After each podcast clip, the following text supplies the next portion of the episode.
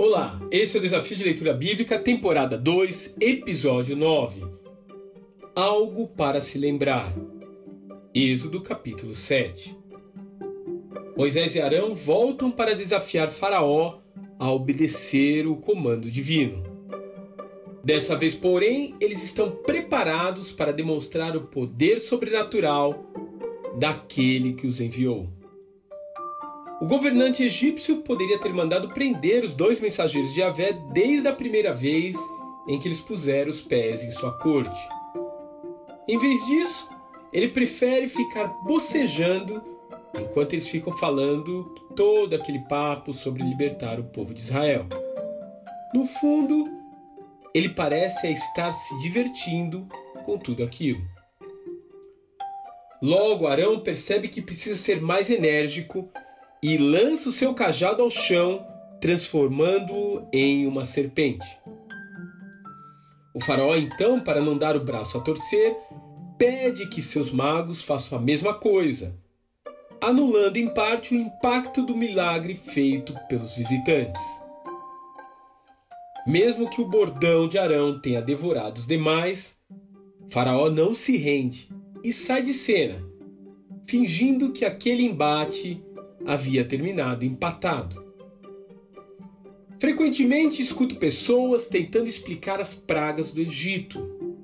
Elas tentam de forma racional substituir os eventos bíblicos por argumentos científicos.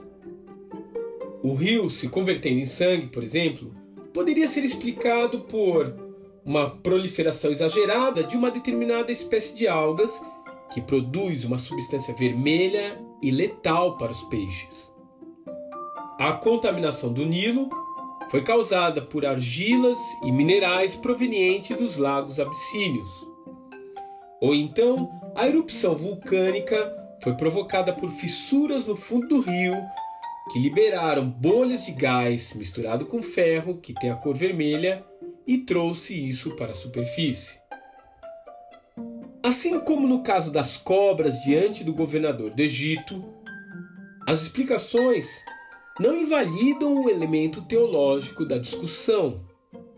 Pelo contrário, o fato de Deus poder utilizar qualquer um desses fenômenos naturais mostra que o seu poder simplesmente engole os seus oponentes.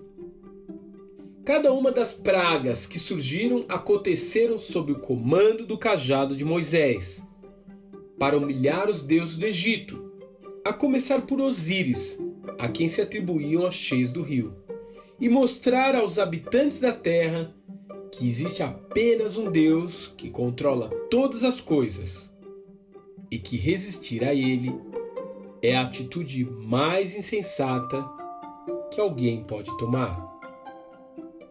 Aliás, isso é algo que jamais podemos esquecer. Que Deus te abençoe e até amanhã.